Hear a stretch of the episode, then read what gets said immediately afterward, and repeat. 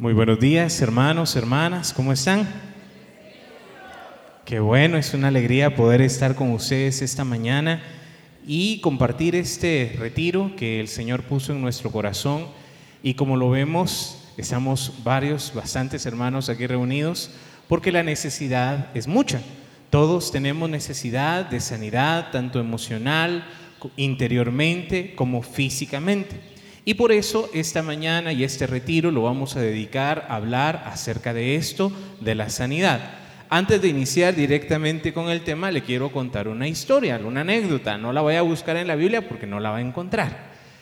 Cuentan que había en, un, eh, en una escuela para niños dirigida por monjitas. Y a la hora del almuerzo, las monjitas ponían una mesa así larga y los niños tenían que pasar así recogiendo su comida.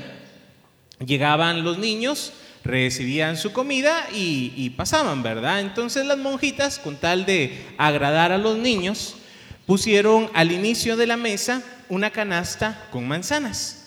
Y como saben cómo son los niños de traviesos, ¿verdad? Las monjitas le pusieron un cartelito a esa canasta de manzanas que decía, por favor, toma solo una. Dios te está viendo, decía la primer canasta. Y al final de la mesa, en el otro extremo, ya cuando habían pasado a recoger su comida, había una canasta, pero estaba llena de dulces. Y esa no tenía cartelito, las monjitas no le pusieron cartelito, entonces un niño bien pilas vino, hizo un cartelito y se lo puso. Y le puso, agarra a todos los que quieras, Dios está viendo la canasta de manzanas. ¿Por qué les digo esto? El estar aquí el día de hoy es una oportunidad para agarrar y para recibir todo lo que pueda, ¿sí? Cada tema, cada enseñanza, cada cosa que vamos a ir diciendo tiene un proceso, está diseñado de esta forma para que todos vayamos encontrando algo. Quizás este tema va a hablarle a algunos, yo estoy seguro que a todos, pero algunos a veces nos hacemos como que no es con uno. Y hay otro tema que vamos a hablar más adelante. Mi primer tema, este primer tema, vamos a hablar un poco acerca de lo que es la persona, el ser humano, cada uno de nosotros, en una parte que es más humana. Vamos a hablar espiritualmente también, vamos a utilizar citas bíblicas, pero en esta parte yo quisiera que viéramos cómo está primero nuestra personalidad. Nosotros somos seres humanos y cada uno de nosotros tiene una personalidad, es decir, ciertas características, ciertas cosas que nos hacen ser personas y que nos definen a nosotros, nuestro carácter, nuestra forma de ser. En la espiritualidad del Centro Misionero Católico, nosotros al, al momento de entrar en la misión y de compartir con los hermanos, descubrimos muchas cosas cuando uno empieza este caminar viene de su casa, ¿verdad? De su familia. En nuestro caso entramos a la misión a tiempo completo. Y al entrar en la misión nos fuimos a encontrar, cuando yo entré a la misión éramos como 25 hermanos. Entonces imagínense 25 personalidades diferentes, 25 personas diferentes, con educación diferente, con una forma de ser diferente, viviendo en una misma casa. Esto obviamente va a causar cierta tensión y si uno no lo sabe manejar, puede causar problemas. Quizás algunos a la buena y otros a la mala, la mayoría a la mala, aprendimos a cambiar ciertas actitudes, aprendimos a conocernos, aprendimos a descubrir cómo somos y qué es lo que afecta esa personalidad. Si hablamos de sanidad, usted dirá, pero ¿qué tiene que ver la sanidad con la personalidad? Muy fácil. Muchas de las reacciones que tenemos, muchas de las cosas que hacemos, el carácter que nos define, Está marcado por experiencias pasadas, heridas, traumas, complejos, cosas que nos han pasado, que hemos vivido, ya sea de forma externa o errores que nosotros mismos hemos cometido. Y todo esto nos hace la persona que somos ahora, con las luces y con las sombras, con lo bueno y con lo malo. No podemos negarlo, no vamos a tapar el sol con un dedo, no vamos a decir que no somos la persona que somos, no podemos, porque entonces no vamos a entrar en el proceso de crecimiento, de madurez que Dios quiere usar con nosotros. Si nosotros nos dejamos guiar por el Señor, si nosotros entramos en este proceso, vamos a ver que vamos a ir cada día mejorando, superando estas cosas, sanando esas heridas y vamos a ser la persona que Dios quiere que seamos. Amén. Mire al hermano que está a la par de usted el día de hoy.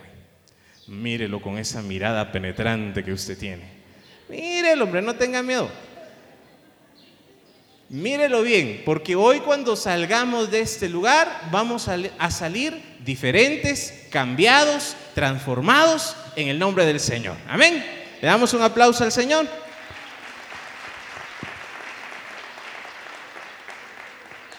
En la carta a los Efesios, en el capítulo número 4, versículo número 14 en adelante, en realidad ustedes pueden leer desde el 1, pero hoy vamos a centrarnos en este versículo, Efesios 4, 14, dice la palabra, ya no seremos como niños que cambian fácilmente de parecer y que son arrastrados por el viento de cualquier nueva enseñanza hasta dejarse engañar por gente astuta que anda por caminos equivocados.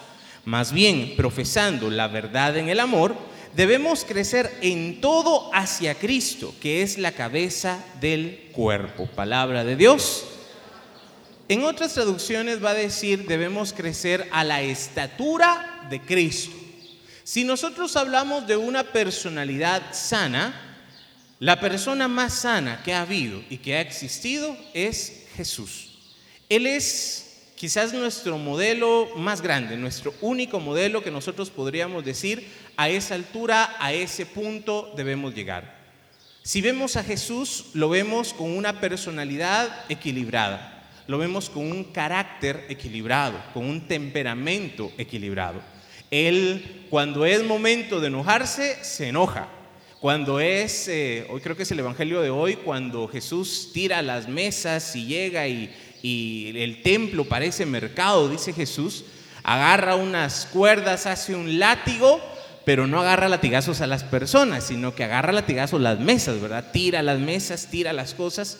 Vemos a un Jesús con un carácter fuerte. Vemos a un Jesús que se enoja, pero se enoja, y ahí es donde está la clave, en la medida justa, en la medida correcta. Si yo le digo a usted no se enoje, se va a enojar conmigo, ¿verdad? Si yo le digo a usted cambie ese carácter fuerte, me va a decir no puedo.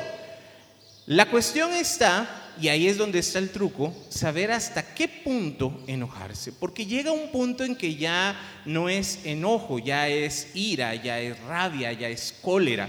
Y entonces hacemos mucho daño. Vemos a un Jesús, hay un pasaje que a mí me gusta mucho cuando Pedro le llegan a preguntar si Jesús paga el impuesto. Y Pedro dice, yo creo que sí, ¿verdad? Yo digo que sí. Como Jesús lo sabe, le dice, mira, vas a ir a pescar y en el pez que vas a encontrar va a haber una monedita. Y en esa monedita vas a pagar tus impuestos y los míos. Yo lo que veo ahí es un gran sentido del humor de Jesús. Jesús sabe que Pedro es pescador, pero Pedro no pesca con, caña de pescar, ellos pescaban con redes para pescar un montón. Y lo manda a pescar con una cañita, lo manda a pescar con un pesito, porque ese pez va a ser el que va a tener. Yo me imagino al pobre Pedro ahí viendo a qué horas caía el pez, ¿verdad? Yo me imagino al pobre Pedro que, que se pone a pensar, ¿será que sí? ¿Será que no? Y cuando pesque ese pescadito y le abre la boca a ver qué tiene, y cabal, la monedita que tiene es justa para que Jesús y él paguen su impuesto. Cosas así, rasgos así son los que nos muestran a un Jesús que también por ejemplo, en el pasaje cuando dice Jesús, dejad que los niños vengan a mí. ¿Usted ha visto que un niño se acerque a alguien enojado o a alguien serio o a alguien que es malhumorado? ¿Usted ha visto que un niño le den ganas de acercarse a alguien así? Los niños son unos excelentes em, jueces de carácter. Un niño sabe solo con ver, es algo intuitivo, solo con ver a alguien sabe con quién se acerca y con quién no. Sabe a quién reírle y a quién, con quién jugar y con quién no. Sabe con quién le da confianza y quién no. Y cuando Jesús dice, dejad que los niños vengan a mí, es porque los niños también se acercaban. Los niños son los que cuando Él entra en Jerusalén, ya lo vamos a ver en estos días de Semana Santa, el domingo de Ramos, son los niños los que gritan, um, Osana al Hijo del Rey David, y son los niños los que están alabando a Dios vamos a ver que Jesús tiene un temperamento, una, un carácter que lo define, que lo caracteriza como una persona sana. Los apóstoles son un claro ejemplo de que Dios puede cambiar una personalidad enferma. Vemos a un Pedro que era impulsivo, vemos a un Pedro que, que hacía las cosas por impulso, por carácter. En el estudio de los temperamentos, nosotros en el centro misionero la mayoría de veces nos llevamos por este, esta teoría. No es algo definitivo, es solo una teoría para descubrir los temperamentos. En la teoría de los temperamentos, Pedro cae en la categoría de los sanguíneos. Los sanguíneos son personas alegres por naturaleza. Aclaro, cada temperamento tiene virtudes y defectos. No hay un temperamento que sea mejor que otro, solo el mío, ¿verdad? Pero de ahí todos los demás son algo, tienen un montón de defectos, ¿verdad? Pero cada uno de los temperamentos tiene cosas buenas y cosas malas. Pedro tenía una personalidad 100% sanguínea. Este, este personaje es bien interesante porque él es el que le corta la oreja cuando van a, a saca la espada para defender a Jesús porque es así impulsivo. Pero cuando un rato más tarde preguntan si él es uno de los seguidores de Jesús, él lo va a negar tres veces, hasta incluso maldiciendo. Dice la palabra que maldiciendo él dice que no lo conoce. ¿Por qué? Porque sabe que lo van a matar junto con Jesús. Pedro tiene algo muy bueno, él ama, él se entrega, pero el sanguíneo también tiene muchos defectos. El sanguíneo es muy bueno para empezar las cosas, pero no las termina. El sanguíneo se emociona, se, está contento, el sanguíneo es una persona alegre, pero a los cinco minutos está triste, se siente deprimida, eh, se le bajaron las baterías y deja todo tirado. En el caso de Pedro y de los demás apóstoles, vamos a ver que cada uno tenía un temperamento, una personalidad diferente. Les digo los cuatro temperamentos y de ahí vamos a partir a lo que es ya la personalidad en sí. Cada uno vaya viendo qué temperamento es el que tiene más fuerte. En la teoría de los temperamentos, de los cuatro temperamentos solemos tener dos, uno primario y uno secundario. Hay mezclas porque sabemos que todos somos diferentes, ¿verdad? Y cada uno fue diseñado por Dios a imagen y semejanza de Él y no hay ninguno que sea igual a otro. Entonces vamos a ver que algunos tendrán un temperamento primario y dos secundarios. O hay quienes tienen muy equilibrado los tres, entonces va así como que en bajada, ¿verdad? Y es un poquito más difícil, pero todos tenemos al menos uno que es nuestro temperamento principal uno que es nuestro secundario y los otros dos que están por ahí, pero a veces están algo escondidos. En el primero dijimos el sanguíneo. Hay dos que son extrovertidos, el sanguíneo y el colérico. El sanguíneo es esa persona alegre, contenta, es el alma de la fiesta, es que tiene que tener la atención de todos, todos tienen que estar alrededor de él y es la persona que se siente así feliz y contenta y lo hace de forma natural. Estoy hablando de algo que no es fingido, que no es actuado, es la persona es así. Y es algo bueno porque sin esas personas, ¿quién va a contar los chistes en las fiestas, verdad? Sin esas personas, ¿quién nos va a hacer reír? Necesitamos gente así. Las personas coléricas son personas no necesariamente enojadas, sino decididas, de un carácter, de un temperamento, que son capaces, son grandes líderes de hacer grandes cosas, de alcanzar metas. Lo malo es que por ese mismo carácter fuerte, suelen herir muchas veces a las personas que están alrededor. Entonces van a llegar a la cima de la montaña, pero casi siempre van a llegar solos. Y van a dejar un montón de heridos y de muertos en el camino porque se van a pasar llevando a todo mundo. Que necesitamos gente así, necesitamos gente así, porque sin esas personas decididas, de temperamento fuerte, de carácter fuerte, no se harían las cosas. Necesitamos gente que sea líder, necesitamos gente que tome liderazgo. Y es algo muy bueno. Una persona que es así, no tiene que fingir ni tiene que actuar, lo va a hacer de forma natural, va a tomar las riendas, va es como cuando uno está en clase, ¿verdad? Cuando uno está estudiando, dicen, ¿quién va a ser el presidente de la clase? Y todos volteamos a ver a una persona, ¿verdad? Todos sabemos, ah, él lo va a hacer, él lo puede hacer, sí. No, no ni, ni le pregunten, él lo va a hacer, ¿verdad? Y lo tomamos y, y es así, la persona toma las riendas y hace las cosas. El temperamento colérico es muy bueno es muy necesario, pero lastimosamente también suele herir mucho, suele lastimar mucho. ¿Y a quiénes hiere? A los melancólicos, que es el tercer eh, temperamento. De los dos extrovertidos, colérico y sanguíneo, de los dos introvertidos, melancólico y flemático. Hablemos del melancólico. El melancólico es ese temperamento que es más em, pensativo, medita más, es eh, más llevado quizás a, leer, a pintar, a escribir, es eh, más artístico, es más, em, ¿cómo se le dice? Eh, que, que, tiene mucho cuidado en los detalles, todo tiene que estar perfecto, todo tiene que estar bien, los colores, las cosas, todo tiene que estar bien puesto.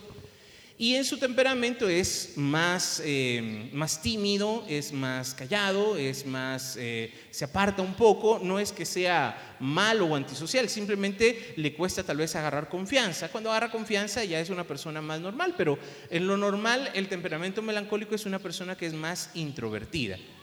El temperamento melancólico es buenísimo, es excelente para todo lo que son cosas de, manualidades, cosas de, arte, música, eh, de escribir. Son personas que tienen un, en la oración, cuando hablamos en lo espiritual, las personas melancólicas que yo conozco tienen una gracia increíble para entrar en contemplación que los otros temperamentos nos encantaría tener, porque tienen esa natural inclinación hacia lo, hacia lo espiritual. Lo malo del melancólico, lastimosamente, es que es, al ser muy tímido, pierde muchas oportunidades, se pierde muchas cosas en la vida. Lo piensa mucho, piensa mucho las cosas. Cuando se hiere y se lastima, se deprime y se deprime muy fuerte. Son personas que caen en depresiones largas o que les cuesta salir de ellas. Em, del otro defecto del melancólico es que su forma de enojarse es también muy larga. Entonces, ya cae, no solo se enoja, miren, el colérico y el, sanguíneo se enojan, gritan, alegan y a los cinco minutos están igual, también, no pasó nada.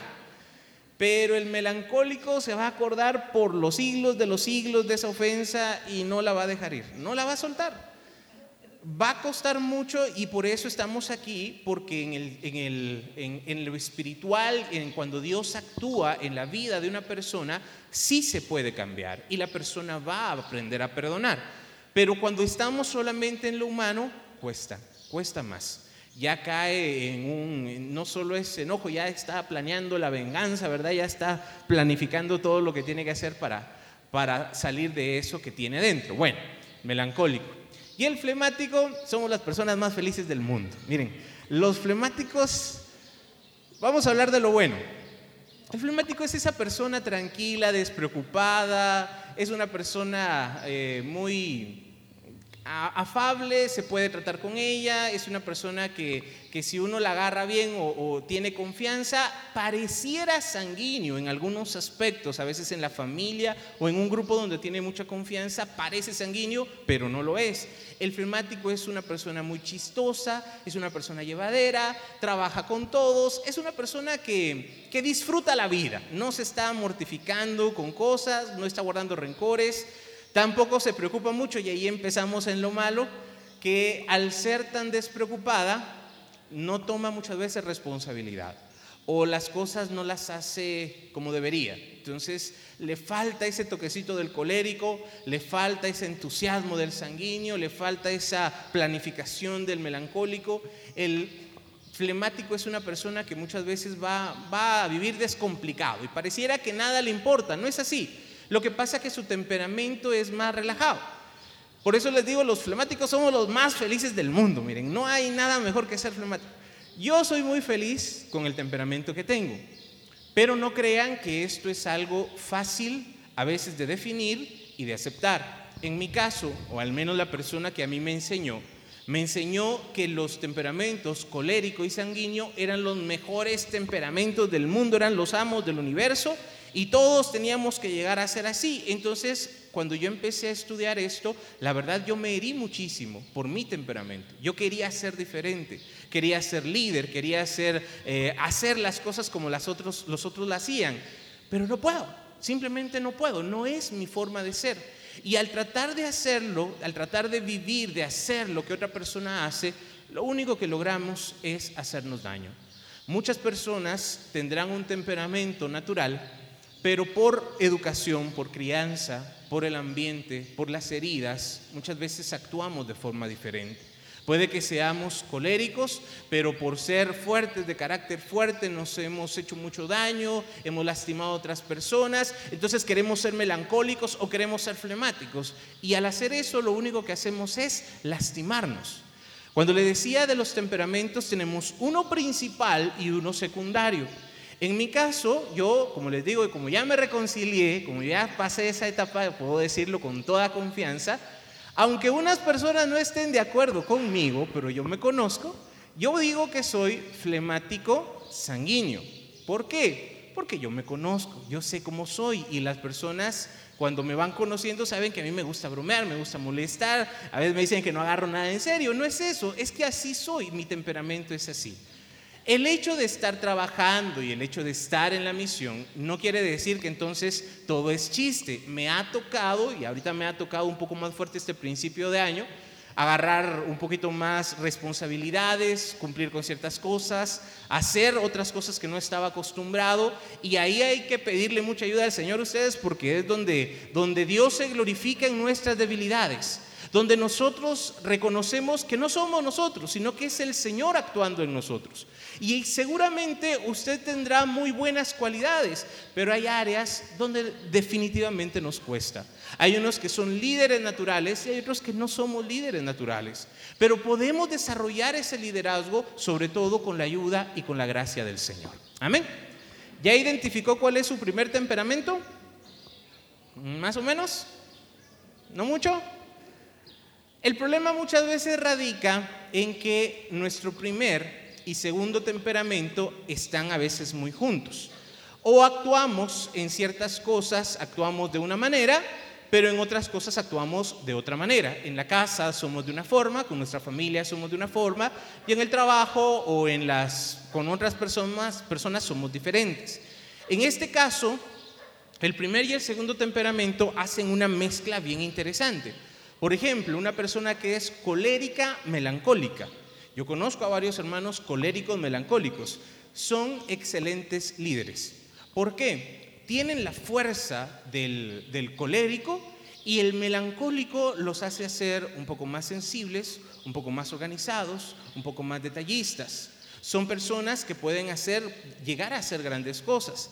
Igual, cuando se mezclan las dos debilidades, es donde imagínese un colérico con un rencor de un melancólico que ya dijimos que es eterno y tenemos problema de años. Allí es donde nosotros tenemos que ir viendo cuál es nuestro temperamento para ver lo bueno y lo malo, para descubrir nuestras virtudes, nuestras fortalezas y también las cosas que necesitamos cambiar y mejorar. Cada mezcla de temperamento va a dejar ciertas características. Quizás en el mío, por, en mi caso, que es la única historia que yo conozco más, el único caso que yo conozco mejor, les puedo decir que en mi caso, yo soy una persona que al tener estos temperamentos, yo me conozco y yo sé cómo estoy. Y sé también mis debilidades, sé también que a veces si yo no me trazo metas con tiempos, con días, con, cosas específicas, suelo dejar las cosas a mucho tiempo. Para yo soy el hombre del mañana, ¿verdad? Sí, mañana hago las cosas, ¿verdad? Mañana lo hago, mañana otro día. Entonces, tengo que disciplinarme en esas áreas para que no me pase esto.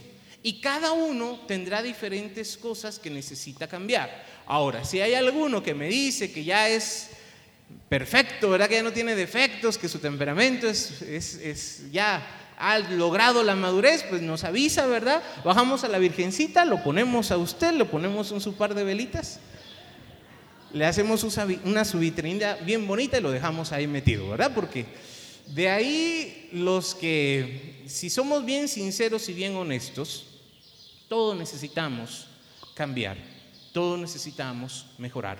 No podemos nosotros decir, yo, yo así soy, yo así me quedo, o ya no voy a cambiar, o ya no voy a ser diferente. Cuando hacemos eso, limitamos la gracia de Dios. Dios quiere ayudarnos. Decía San Pablo en Efesios, tenemos que crecer hacia la madurez, hacia la estatura de Cristo. Y llegar a ese nivel, yo estoy seguro, en, en mi caso me falta mucho. No sé en su caso, no puedo juzgar, pero me atrevería a decir que sí, también a usted y a mí nos hace falta mucho llegar a esa madurez en Cristo Jesús. Los que lo crean, denle un fuerte aplauso al Señor.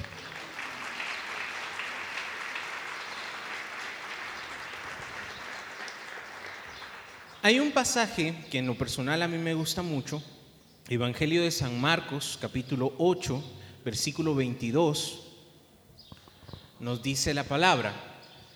Hoy quisiera que cada uno de nosotros pensara en una palabra. Mientras vamos a ir en cada enseñanza, en cada actividad que vamos a hacer, hay una palabra que quisiera repetirles e ir viendo, que es proceso. ¿Cuál es la palabra? Quizás muchos necesitamos un milagro, sobre todo de sanidad, y lo queremos y lo necesitamos ya.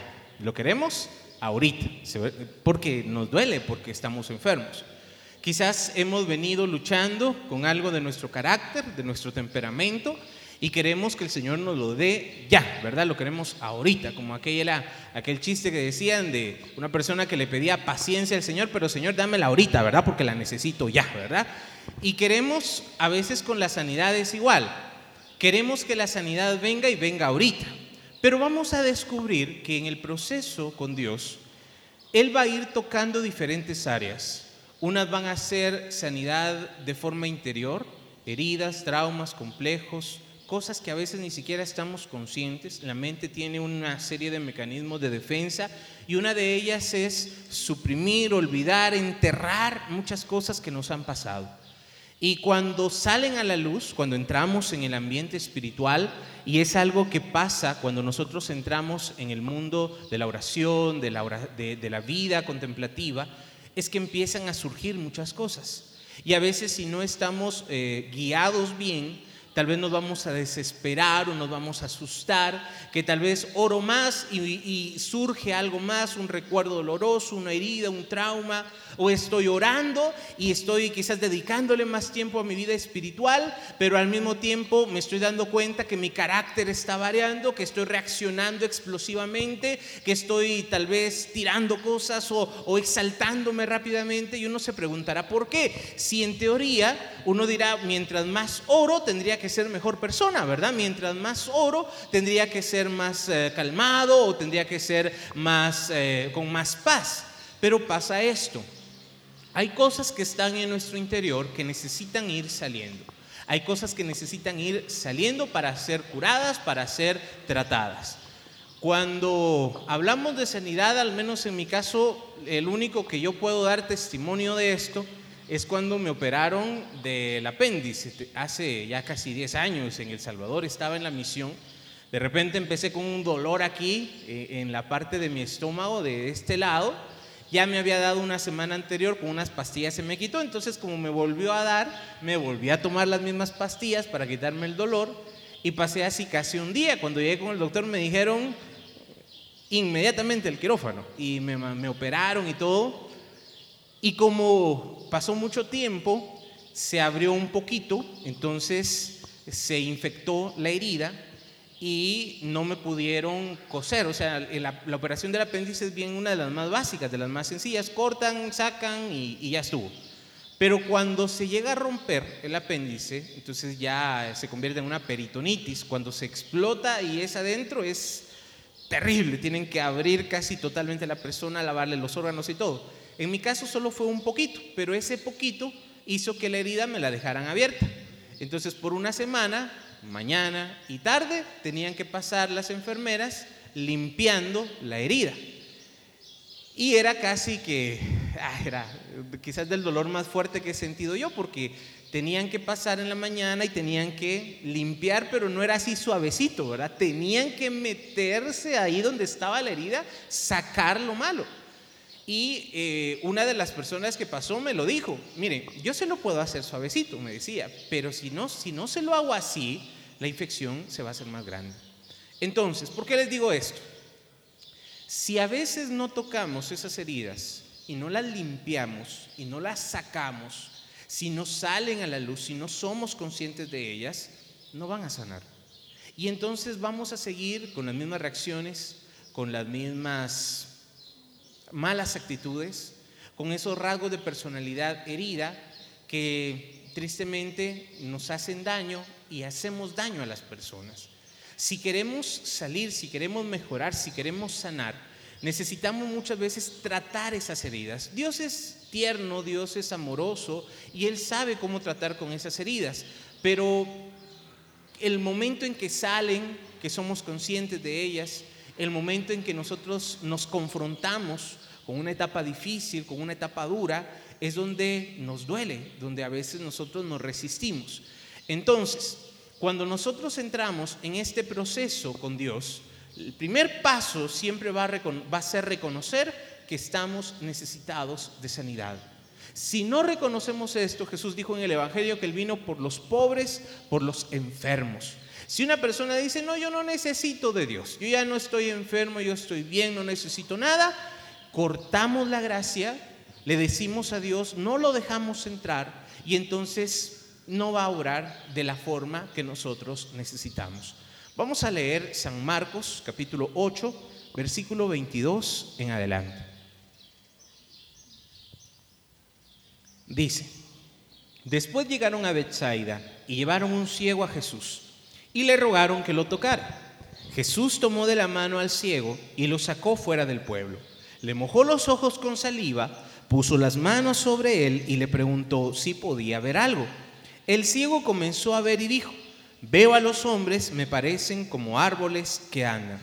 Jesús le puso otra vez las manos sobre los ojos y el hombre miró con atención y quedó sano. Ya todo lo veía claramente. Entonces Jesús lo mandó a su casa y le dijo, no vuelvas al pueblo. Palabra del Señor. Gloria a ti, Señor Jesús. Llevaron un ciego a Jesús. Primero necesitamos reconocer que estamos necesitados, que somos ciegos, sordos, leprosos, paralíticos. Todos los, los, los que encontramos en el Evangelio eran personas necesitadas. Cuando yo digo que no necesito, entonces no podemos recibir esa gracia que el Señor nos quiere dar. Pero cuando yo reconozco mi necesidad y dejo incluso que otros hermanos me lleven a la presencia de Dios, como quizás muchos vinieron hoy porque los invitaron, porque los trajeron, espero que no los hayan amenazado mucho, espero que no les dijeran, si no vienen no hay cena en la noche, ¿verdad? O algo por el estilo. Pero estamos aquí porque reconocemos que necesitamos del Señor. Amén. ¿Quiénes necesitan del Señor? Levanten la mano. Ah, muy bien, eh, con ustedes hablo. Lo primero es presentarnos delante del Señor. ¿Cuál era la petición? Señor, te pedimos que toques a este hombre, a este ciego. Y con tocarlo, la persona se iba a sanar. Esa era la fe de las personas que llevaban al ciego. Como en el Evangelio nos lo presenta en otras ocasiones, así fue. Incluso en el caso de la mujer hemorroísa, la mujer que tenía un flujo de sangre por 12 años y que llegó a tocar el borde del manto de Jesús, ni siquiera le preguntó ni le dijo que la tocara o le pidió permiso. Ella vino, lo agarró, agarró el manto y quedó sana. En otras ocasiones ni siquiera los tenía que tocar. Jesús les dijo, por tu fe la persona sanó, vete en paz y la persona a distancia quedaba sana. O al muerto le decía, sal de ahí a Lázaro y salía por su palabra. Otras veces sí el Señor hacía saliva, vamos a ver con saliva lodo o le metía los, los dedos en los oídos, vamos a ver diferentes formas. En este, en este caso específico tiene una, un proceso diferente, por eso la palabra proceso. Le llevan al ciego y le dicen tócalo, porque ellos creían que con solo tocarlo la persona iba a sanar. ¿Puede ser? Sí puede ser. Hay milagros que el Señor los hace instantáneamente y hoy mismo el Señor puede tocar a alguien y sanarlo. Pero en otras ocasiones es un proceso diferente. Y el Señor si lo toca, lo agarra de la mano y se lo lleva fuera del pueblo. Si ustedes han visto a una persona que es ciega, no se puede movilizar como nosotros lo hacemos. Una persona que puede ver es diferente a una persona que ciega. Ahora pues usan un bastón, ¿verdad? O algo, o tienen que ser guiados por alguien más. No dice que Jesús le haya dicho, mira, te voy a llevar a otro lado, o mira, va, este va a ser el proceso, paso uno, paso dos, paso tres. No, lo agarró de la mano y se lo llevó. Ese es el proceso que nosotros estamos viviendo todos los días. Cuando Dios viene y nos toma de la mano y nos lleva y nosotros somos ciegos porque no podemos ver qué va a venir mañana. No sabemos qué va a ser de mañana, de un año, de, de, 10 años, no lo sabemos. Lo único que podemos hacer es tomarnos de la mano del Señor y dejarnos guiar hacia donde Él nos lleve, hacia donde Él quiera. Y cuando nosotros nos dejamos guiar por el Señor, nos agarramos de su mano, Él nos lleva por caminos que a veces para nosotros, como en el Salmo 23, en valles oscuros y tenebrosos donde no vemos al pastor, pero oímos su voz, oímos su báculo, su, su bastón, y entonces nos dejamos guiar por Él. Si nosotros nos tomamos de la mano de Dios, hoy puede ser ese inicio de ese proceso que Dios va a tomarnos, nos va a tomar de la mano y nos va a llevar por un proceso. No les puedo decir hacia dónde, cuánto tiempo va a llevar, cómo va a ser, porque con cada persona es diferente. Con algunos el Señor va a tratar de una forma, con otros va a tratar de otra, porque todos venimos con diferente necesidad. Algunos va a ser en los recuerdos, en, los traumas, en complejos, otro va a ser en culpa, otro va a ser quizás en consecuencias de pecado, otro quizás sea en herencias intergeneracionales, de sanidad, de, de cadenas, de enfermedades que ya vienen casi que en nuestro código genético hay cosas que nos han heredado. Miren, hay tantas cosas que es, es imposible abarcarlas todas. Lo que sí les puedo decir es, cuando nos tomamos de la mano del Señor, Él nos va a llevar por el proceso, por el camino que Él sabe que es mejor para nosotros. Aquí se requiere fe, confianza en Dios. Aquí nosotros vamos a orar, vamos a pedir sanidad, pero puede que sea para algunos solo el comienzo. Otros quizás ya iniciaron este proceso hace un tiempo, pero no lo sabían, no se habían dado cuenta.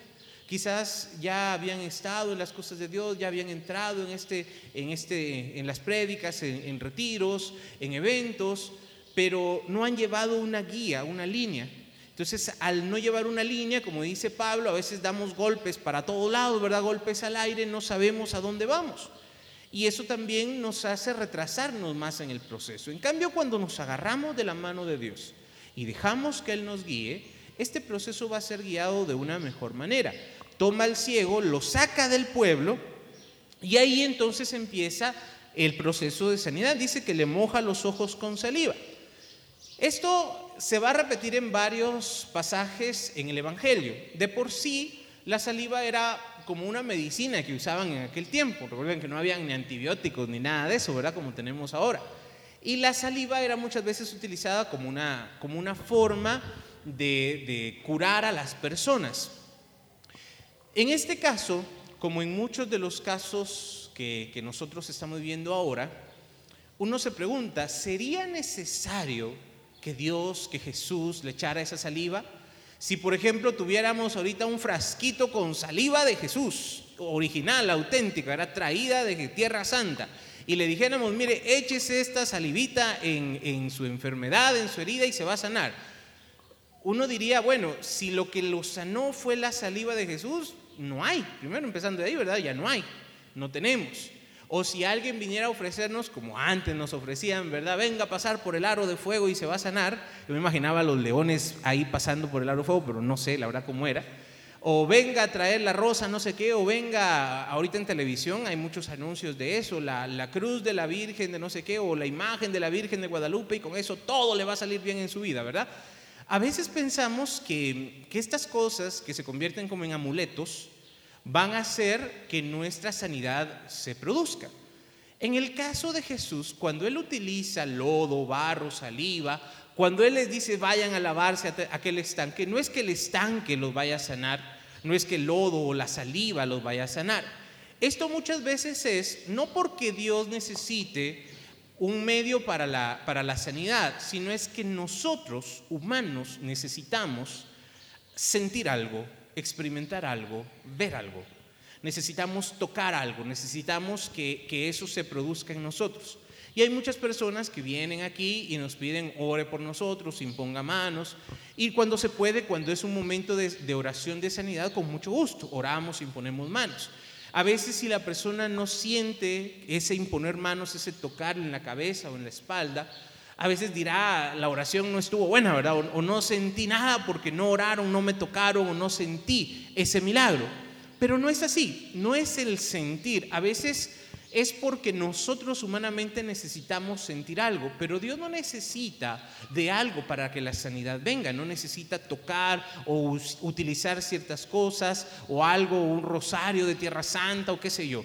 No es necesario que, que alguien lo puede tener y que le guste tenerlo, gloria a Dios, o sea, no, eso no es malo, pero tampoco es que a través de eso venga la sanidad.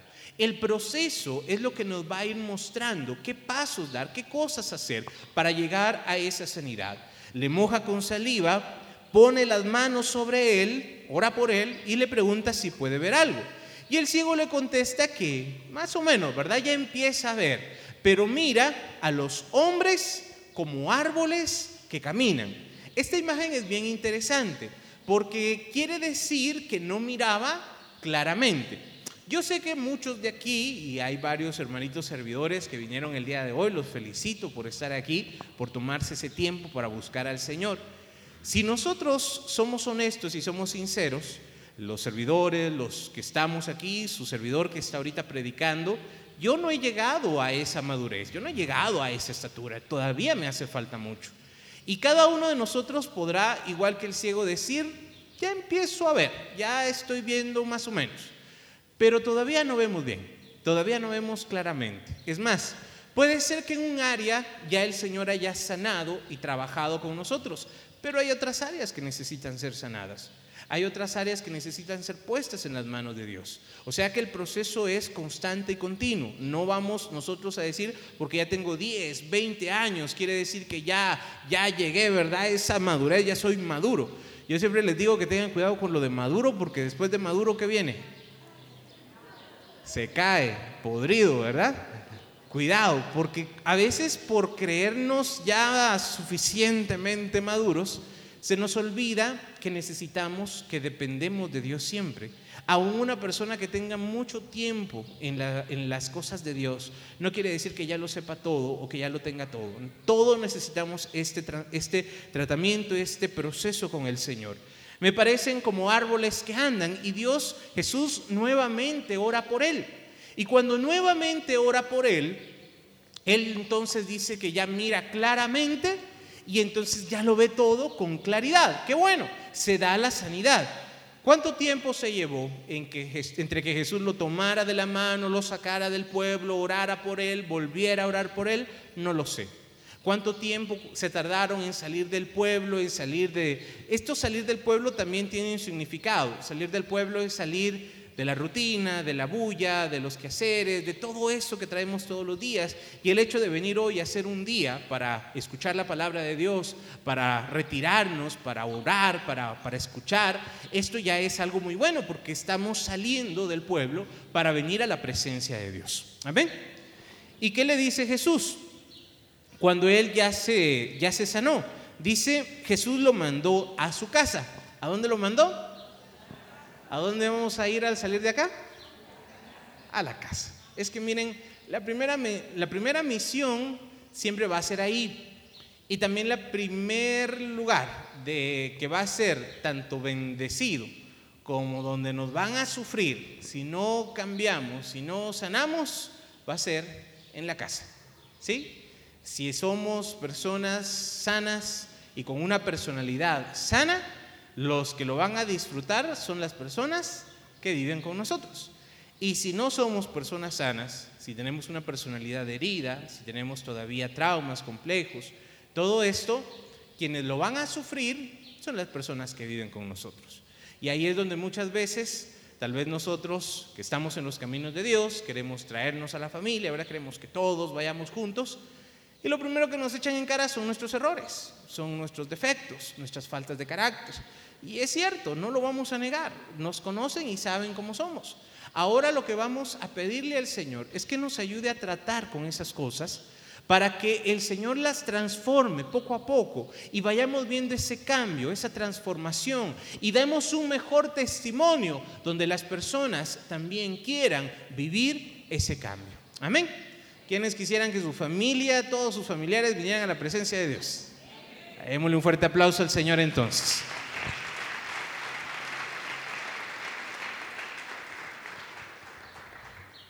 A veces pensamos que estar en los caminos de Dios o servir a Dios solo es los hermanos que tienen uniforme, así como la hermanita que ustedes pueden ver aquí a mi lado. Solo los que tenemos uniforme o los que tenemos un cargo, los que tenemos una responsabilidad, pero no es así. Lo primero que el Señor nos pide es, vete a tu casa. ¿De qué nos serviría venir aquí, servir acá y estar todo el día metidos acá si en la casa no damos testimonio?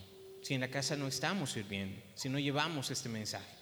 Y las personas en la casa son las primeras beneficiarias cuando el Señor transforma el carácter, el corazón, la salud de la persona.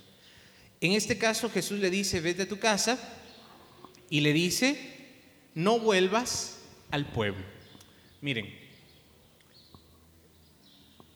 yo estoy estudiando y, nos dicen algo muy seguido. A veces uno va a la universidad, uno pasa por la universidad, pero la universidad a veces no pasa por uno. ¿Qué quiere decir? Que yo puedo estar en una clase escuchando, pero que eso me cale y me, me entre y me cambie es otra cosa, ¿verdad? A veces no se da el cambio. Algo así es lo que dice Jesús. Primero lo saca del pueblo, pero ahora le dice, no regreses al pueblo. Ahora que ya ve, ahora que ya está sano, no vuelvas a lo mismo de antes. No vuelvas a lo que hacías antes, no vuelvas a donde hay bulla, distracción, ruido, no vuelvas, no vuelvas a las mismas actitudes, no vuelvas a la misma vida, no vuelvas a lo mismo. Y ahí es donde muchas veces venimos a retiros, asambleas, a reuniones, alabamos a Dios, oramos, pero unos días después como que las baterías se nos vuelven a bajar, ¿verdad? Y, perdemos esa gracia. ¿Por qué? Porque volvimos al pueblo. Volvimos a lo mismo de antes, a las mismas actitudes, a las mismas cosas que nos, que nos quitan la paz, que nos roban la bendición. Cuando Jesús le dice no vuelvas al pueblo, le está diciendo, como a otros en el Evangelio les va a decir, no vuelvas a pecar. Eh, a la mujer que le llevaron, que, que estaba siendo juzgada porque la encontraron en el acto del adulterio y la llegaban para que Jesús la apedreara, para que él empezara el apedreamiento. Y él no, le, no les dice nada, los ignora y les dice aquella frasecita que, que, nos recordamos todos, ¿verdad? El que esté libre de pecado, que tire la primera piedra. Imagínense. Entonces, esta mujer se queda ahí, todos se van y le dice, te perdono, ¿verdad? No hay problema, solamente no vuelvas a pecar. Y lo dice varias veces en el Evangelio. En este caso le dice, no vuelvas al pueblo, no vuelvas a las mismas actitudes, no vuelvas a la misma vida, no vuelvas a hacer lo mismo de antes, porque entonces no tiene sentido. Venimos aquí, alabamos a Dios, oramos, nos reímos un rato, pero al salir de acá es donde empieza el proceso. Este es solo el inicio del proceso. Esto es solo el inicio, el primer paso. Vamos a recibir herramientas. En este primer tema yo quisiera que fuéramos un poco más conscientes de las cosas que necesitamos cambiar. En, los, en las cinco etapas del duelo, la primera es la negación. Si yo vengo y le digo, hermano, porque algunos los conozco, otros no los conozco, ¿verdad? Algunos los conozco. Si vengo y le digo, hermano, usted tiene este, este y este defecto, lo primero que usted me va a decir es, no es cierto, no le creo, ¿verdad? O me, está juzgando y no puede juzgar. Entonces yo no le puedo decir, aunque algunos me gustaría, pero no puedo, ¿verdad? me lo prohíbe el Señor. No puedo decirle a alguien, mire, usted tiene tal y tal y tal defecto. No puedo. Cada uno tiene que ser consciente de eso que necesita cambiar. Es más, si nosotros somos conscientes de nuestras reacciones, de nuestras actitudes, de las cosas que estamos haciendo, ese va a ser el primer paso para ir descubriendo por qué actúo de esta manera. ¿Por qué reacciono de esta forma? La mayoría de conductas son aprendidas. Nuestros padres eran así, las personas con que crecimos eran así. Fue la educación que recibimos, fue la forma como nos educaron. Algunos nos ha costado, pero lo hemos logrado vencer ciertas cosas. Algo otras están todavía bien arraigadas y nos cuesta dejarlas y nos cuesta sacarlas. Muchas veces, aunque en la etapa de adolescencia o de crecimiento dijimos yo no voy a ser como mi papá o yo no voy a ser como mi mamá, resultamos siendo casi idénticos. Son cosas que van a ir saliendo, que vamos a ir descubriendo. Si les pido en este primer tema, entonces, que seamos conscientes de las cosas que necesitamos cambiar. Ahora, si alguien me dice que no necesita nada de cambiar, que ya es perfecto, que ya llegó a ese nivel porque ora 20 horas al día, ¿verdad? Y las otras cuatro solo duerme, entonces yo le diría, mm, revise, revise bien, vaya al Evangelio y me va, y me, me va a perdonar, pero no es así. Todos estamos en este proceso, todos. Todos necesitamos cambiar, transformarnos, mejorar reacciones, eh, carácter, temperamento, cosas que necesitan ser puestas en las manos del Señor. Lo que quiero sacar de este pasaje del ciego de Bethsaida es que si nosotros nos dejamos tomar de la mano por el Señor, si hoy empezamos este proceso, Dios lo va a ir haciendo.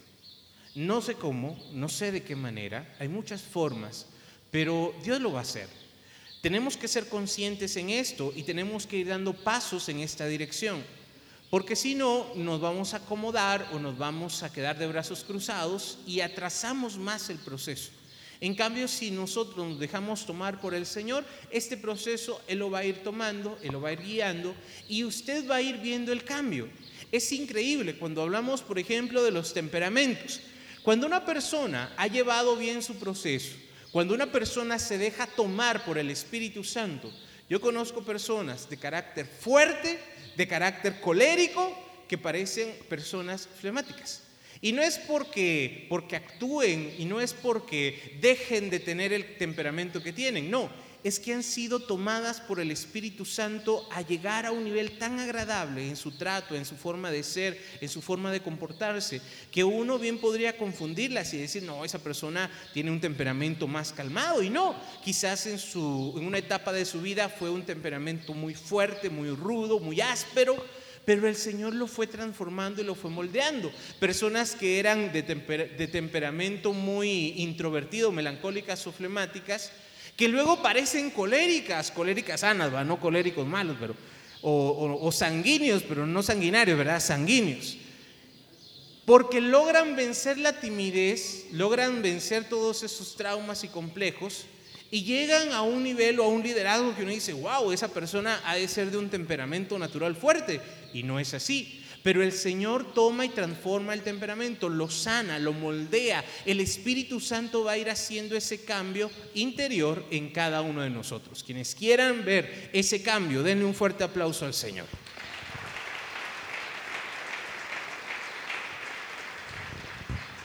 Vamos a ver algunos rasgos de una personalidad sana. Piense rápidamente en una persona sana, una persona que está bien equilibrada en su mente, en sus emociones, en su forma de ser. A ver, ayúdenme porque yo ya, ya estoy hablando mucho.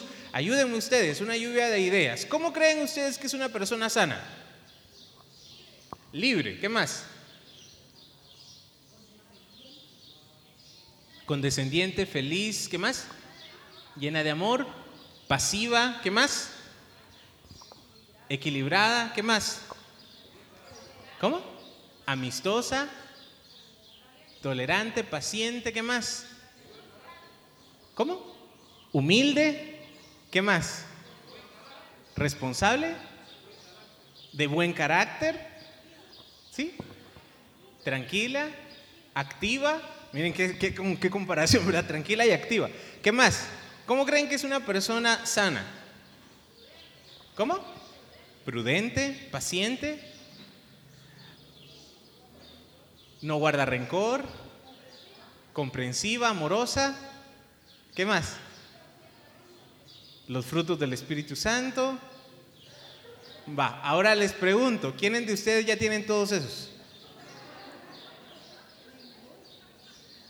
Va, ¿alguno de esos pues? ¿Ya tienen alguno? Ah, más o menos, dice, ¿verdad? Por ahí van, por ahí van. Les voy a decir algunos rasgos que encontré de personalidad sana. Y ustedes vayan viendo y vayan, vayan ustedes tachando, ¿verdad? Cuáles ya tienen y cuáles no. Esta es solo una idea, no es que, que así sea o solo estos, pueden haber otros más. Pero si hablamos de una personalidad sana, primero, disfruta todo lo que ocurre en la vida. Van a haber momentos alegres, que son alegres en sí, pero van a haber otros momentos que no son tan alegres. Por ejemplo, estar haciendo cola en el tráfico, o un viaje largo, o una enfermedad, o un momento de crisis. Entonces, una personalidad sana va a aprender a disfrutar el momento que está viviendo. No se va a quejar, no se va, no a renegar por el si hay mucho calor, mucho calor, si hay mucho frío, que mucho frío, no está pensando en, cómo sería diferente, sino que aprende a disfrutar el momento. El retiro que estamos ahorita, ¿verdad? Este hermano como friega, ¿verdad? Ya habló mucho, ¿verdad? Que aburre, ¿verdad? Traigan a otro que hable, que cuente más chistes, ¿verdad?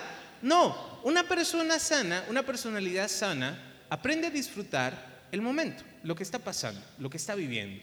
Aún las cosas tediosas, aburridas, a veces alguien quizás tenga un trabajo que no le guste, o a veces este, tenga que hacer algo que, que la verdad no, no le llama la atención, pero en el momento lo puede hacer y lo hace bien y lo aprende a disfrutar. Y entonces no se amarga la vida. Segundo, no vive con culpa. Todos nos equivocamos, todos cometemos errores, todos pecamos. Esto es regla general. Esto no, no es si alguno peca. Esto es todos pecamos. Ahora, a algunos les va a afectar más la culpa que a otros. La culpa nos hace muchas veces perdernos muchas bendiciones, porque no nos la creemos. Es como ir a confesarse y salir de la confesión sin creer que Dios nos perdona. Entonces, aunque la gracia del sacramento está, yo voy a seguir cargando una culpa, una falta que me va a hacer mucho daño. Entonces no tengo esa gracia que debería tener. Si eh, la culpa muchas veces por errores cometidos, por decisiones que, cometimos, por cosas que, que, hicimos que tal vez nos hicieron mucho daño o errores que cometimos que hicieron daño a otros. ¿Qué podemos hacer con la culpa? Tenemos que aprender a trabajar con la culpa. Por una parte, el sentir dolor, el sentir remordimiento es bueno porque si no sintiéramos dolor y remordimiento fuéramos casi que sociópatas o psicópatas que no sienten nada, ¿verdad? O que les vale y que no importa. Sí, tenemos que sentir, eso es, eso es algo bueno, sentir algo es algo natural, es algo humano.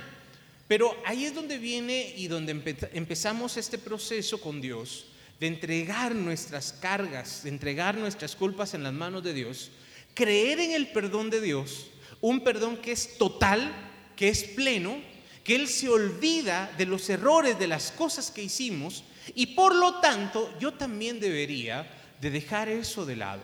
Claro, en algún momento me voy a recordar de eso malo, y eso es bueno porque yo no me voy a, a dejar caer en lo mismo, ¿verdad? No voy a volver a cometer el mismo error. Pero la culpa es algo destructivo, es algo dañino, no podemos vivir con culpa. Y no podemos dejar que nos manipulen con culpa tampoco. Número tres, no se preocupa en exceso. ¿Sí? Aclaro, ¿verdad? O entre comillas, en exceso. Decir que no se preocupa, todos nos preocupamos. Nos preocupamos por muchas cosas, tenemos responsabilidades, tenemos cosas que hacer. Tal vez un temperamento como el flemático, uno dirá, ese no se preocupa por nada, no le importa nada. Sí se preocupa y sí le importa. Lo que pasa es que no lo va a demostrar, no se va a andar comiendo las uñas, no, no va a estar... Eh, eh, jalándose el pelo, no va a andar deprimido, pero sí, le, sí lo siente, sí lo, sí lo va a resentir. El estrés es una de las enfermedades que está causando más enfermedades en el mundo. Por estrés nos arruinamos el sistema nervioso, el sistema gástrico, nos enfermamos migrañas, este, gastritis, eh, derrames cerebrales, infartos. Miren, el estrés está causando una de muerte y una de enfermedades increíble. Y es porque nos preocupamos en exceso por las cosas. Que nos van a preocupar, no le puedo quitar su derecho a preocuparse. Usted tiene que preocuparse porque la preocupación tal vez nos ayude a planificar, a, a buscar una solución. Pero cuando nos preocupamos en exceso, nos causamos mucho daño.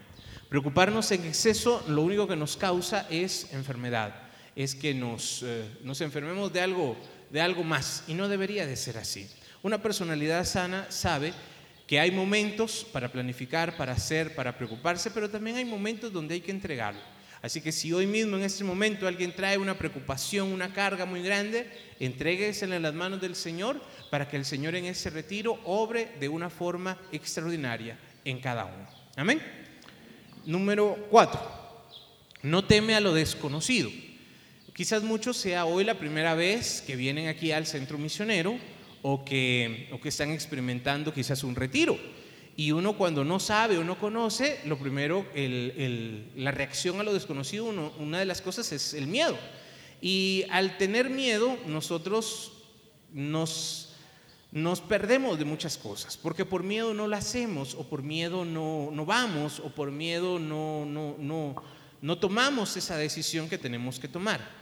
En realidad, todos vivimos con lo desconocido, con el mañana. No sabemos qué es lo que va a traer.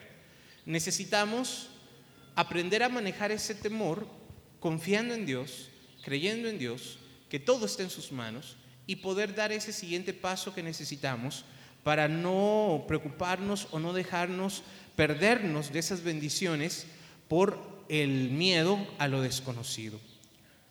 Número 5. Tiene una buena autoestima. La autoestima tiene mucho que ver con la autoimagen, con la forma en cómo nos vemos a nosotros mismos, aceptarnos como somos, con las luces y con las sombras, con lo bueno y con lo malo. Por eso no es malo reconocer que necesitamos cambiar o que hay cosas que necesitamos mejorar. Y si alguien no sabe, ve, con mucho gusto, si quiere yo le digo, ¿verdad? No se enoja conmigo, yo le digo, ¿verdad? Es que a veces es más fácil verlo, ¿verdad? Y uno se mira a la persona, ah, tal persona tiene que cambiar o tal cosa, ¿verdad? O tal persona tiene que mejorar en esa otra. Bueno, mirémonos al espejo y veámonos nosotros mismos. ¿Qué necesito cambiar? ¿Qué necesito mejorar? La, la autoestima es esa, esa imagen que tenemos de nosotros mismos. Si yo le pregunto en este momento, ¿quién es usted? ¿Qué me respondería? ¿Quién es usted?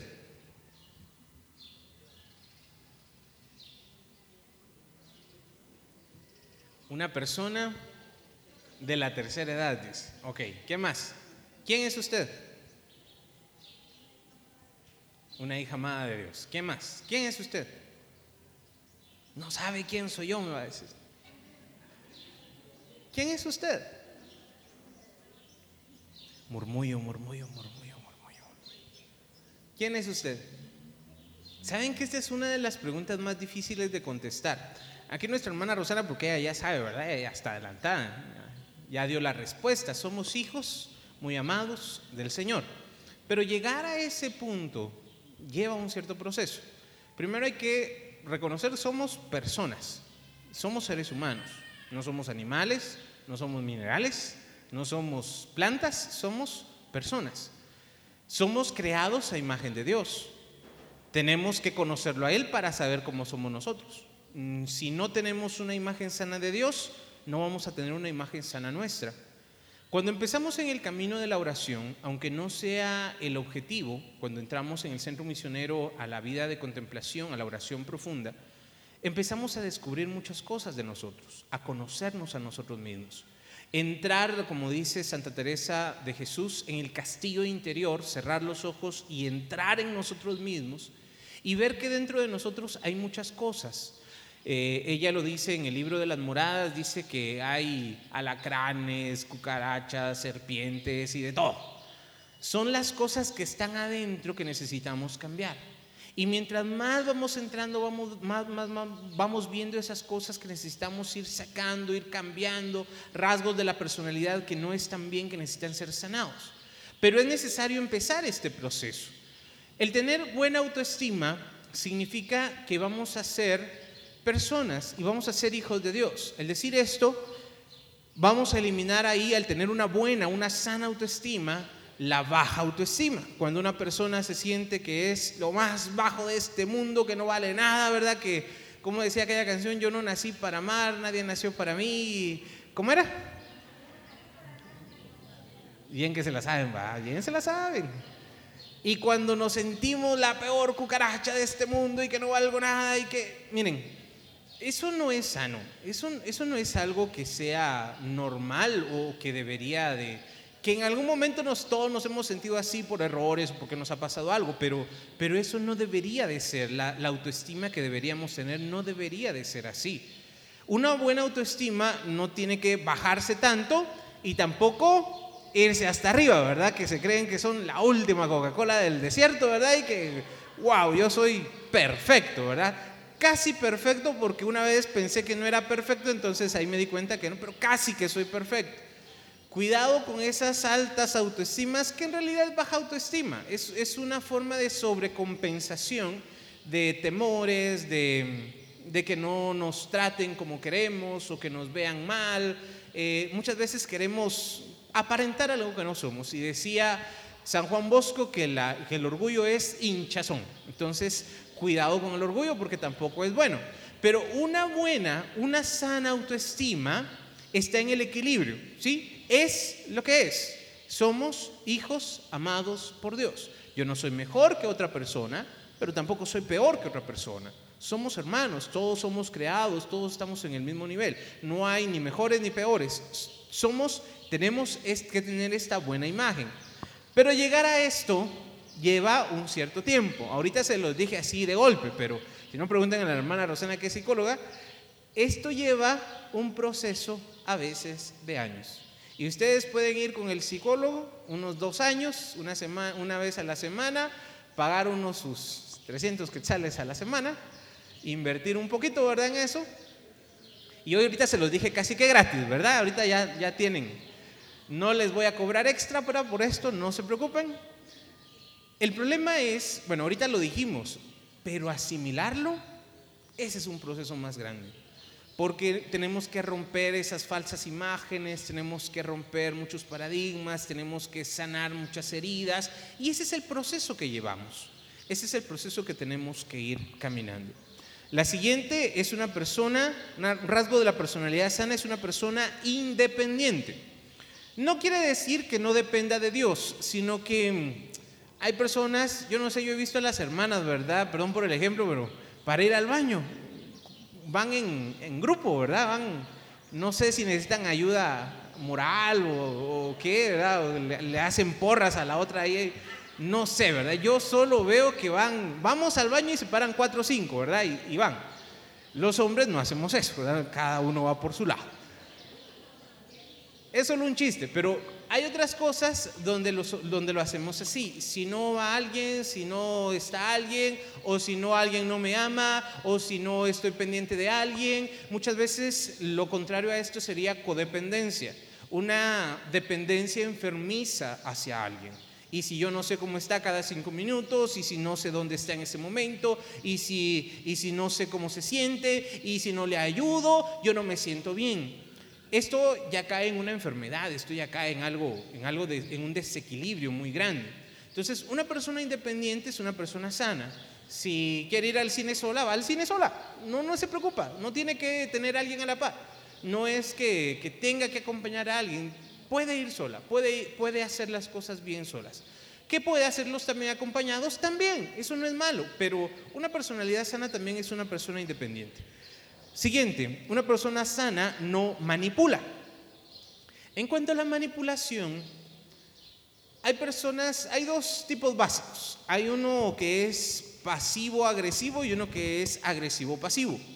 El más fácil de ver es el agresivo-pasivo, cuando una persona es fuerte, de carácter fuerte, y la otra es de carácter débil. Entonces el fuerte le dice a la otra qué hacer y la otra persona lo hace. Y eso es más fácil de ver y uno regularmente piensa que es algo más común. Pero no crean, hay un refrán por ahí que dice, de las aguas mansas, líbrame Señor, que de las otras yo me libro solito, ¿verdad? A veces cuando uno ve que una persona es así agresiva o fuerte, de carácter fuerte, uno ya sabe cómo tratar con ella. Hay otra forma de manipulación que es la pasivo-agresiva una persona que supuestamente es más pasiva o más introvertida puede manipular a otra persona que es de carácter fuerte de forma inconsciente, con culpa, con chantajes, con manipulaciones. Entonces, una persona que es sana, que tiene la personalidad sana, no necesita manipular, ni de forma agresiva, pasiva, ni pasiva agresiva. No necesita.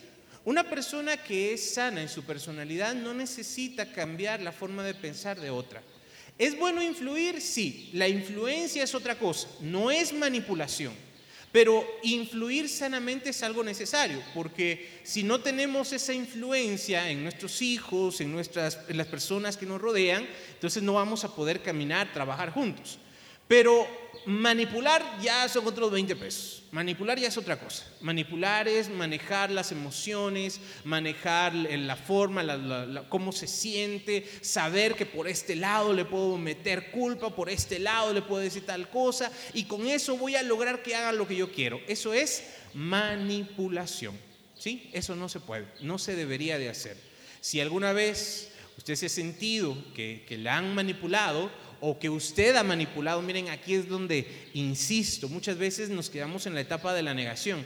Esto no es para mí, esto es para otro, esto es para eh, otro, que no vino, ¿verdad? Hubiera venido ese que se quedó en la casa y no quiso venir. No, eso es para mí, eso es para ustedes, es para todos. Esto es, esto es algo que necesitamos entender. Muchas veces manipulamos o nos manipulan. Y hay que tener mucho cuidado con eso. Es mejor decir las cosas claras, hacer las cosas bien, es mejor llevar los caminos rectos y no manipular. No es necesario. Una personalidad sana no necesita manipular. Sentido del humor. Esta es la siguiente. Una persona sana necesita tener un buen sentido del humor. ¿Sí? Esto es algo básico, fundamental, necesario. Cuando decimos sentido del humor, nosotros decimos que tenemos cinco sentidos. ¿Cuáles son? Olfato, vista, gusto, tacto, ¿qué más? Oído, ahí están los cinco. Ok, cuando decimos sentido del humor, es como que si tuviéramos un sentido extra, es decir, la capacidad, no le voy a decir de reírse de las cosas, sino de disfrutar la vida. Una capacidad para poder estar bien, estar alegres, estar contentos que no significa estar riéndonos todo el tiempo, ¿sí? no significa que, todo va a ser chiste, porque a veces ahí es donde muchas veces eh, la persona piensa que está siendo hipócrita y que, no, que no es así, o quizás su temperamento es más serio o, su carácter es más serio. Pero sí es necesario tener un buen sentido del humor. Decían por ahí que quien aprende a reírse de sí mismo siempre estará feliz. Cuando nosotros vemos las cosas vemos nuestros errores, vemos nuestras reacciones, vemos las cosas que hacemos y nos reímos, somos capaces de, en lugar de mortificarnos, en lugar de enojarnos, me enojo porque me enojo, ¿verdad? Me enojo porque me enojé. Entonces, en ese momento nos hacemos más daño. Un buen sentido del humor nos ayuda a ver las cosas más relajado, a ver las cosas como son. Y van a haber cosas difíciles, duras, eh, fuertes, sí, pero también van a haber momentos para estar bien, para estar felices. Un buen sentido del humor es un rasgo de una personalidad sana. Tampoco irse a los extremos, ¿verdad? Ni, payasito, ¿verdad? Que todo está riendo, ni tampoco serio, que nunca se ríe. Hay que ir con un cierto equilibrio. Muchas veces en el, equilibrio está la, eh, eh, está la sanidad, está, está la madurez necesitamos tener un buen equilibrio y sabernos reír, saber bromear. Eh, con el sentido del humor, a veces nos pasa, ¿verdad? Sobre todo, eso es un, rasgo que no les dije del temperamento eh, flemático, es que nosotros somos muy chistosos, pero somos muy hirientes. Entonces vamos a ver la, debilidad de otro y ahí le vamos a dar, ¿verdad? Ahí vamos a meter el dedo en la llaga, ¿verdad? Es un, es un humor que es un poquito ¿cómo se dice? Negro, es un humor negro, es un humor que, muchas veces lastima. Entonces ahí también Dios tiene que ir purificando, ¿verdad? Y Dios tiene que ir transformando. A veces agarramos a uno de cochinito, ¿verdad? Y a ese le damos, ¿verdad? Nos reímos de ese que, que agarramos. El buen sentido del humor no es eso, no es hacerle bullying a alguien, no es agarrar a alguien y burlarnos de él sino que es saber reírse, saber compartir, saber convivir, saber eh, bromear, saber hacer las cosas bien, sanamente. Les cuento un chiste. ¿Quieren un chiste? Ah, a ver si tienen buen sentido del humor. Había un pollito que decidió levantar una patita, luego levantó la otra patita y se cayó. Ahí está el chiste. no tienen buen sentido del humor, ya vieron, no se rieron es que esperaba otra cosa. Dice, ese es un chiste sano, es un chiste de niños. Es de los chistes más básicos. Usted ríase, aunque no haya entendido. Dicen por ahí que hay hermanas, dicen las hermanas, no sé si en general las mujeres, pero que ellas se ríen tres veces. Cuando oyen el chiste, cuando se los explican y cuando lo entienden. Y algunos no se rieron, ahorita se los voy a explicar y después van Suele pasar, miren, la cosa es reírnos, la cosa es tener un buen sentido del humor. El hecho de estar aquí tampoco es, mi trabajo no es contar chistes, ¿verdad? Mi trabajo es compartir, ayudar, eh, descubrir estas cosas. A veces pensamos, un predicador es bueno porque cuenta chistes y otro es malo porque no cuenta chistes. No se trata de eso. La cosa es tener un buen sentido del humor. Y ese sentido del humor nos va a ir ayudando en todos los ámbitos de nuestra vida. Siguiente, le, ayuda, le gusta ayudar a los demás. ¿A quiénes les gusta ayudar aquí? Levanten la mano. Ah, muy bien. Cuando nosotros descubrimos esta verdad, descubrimos que hay más alegría en dar que en recibir, el corazón tiene muchas más razones para estar feliz y para estar alegre. En cambio, cuando estamos esperando que me sirvan, que me hagan, que me digan, no vamos a encontrar mucha alegría ni mucha satisfacción.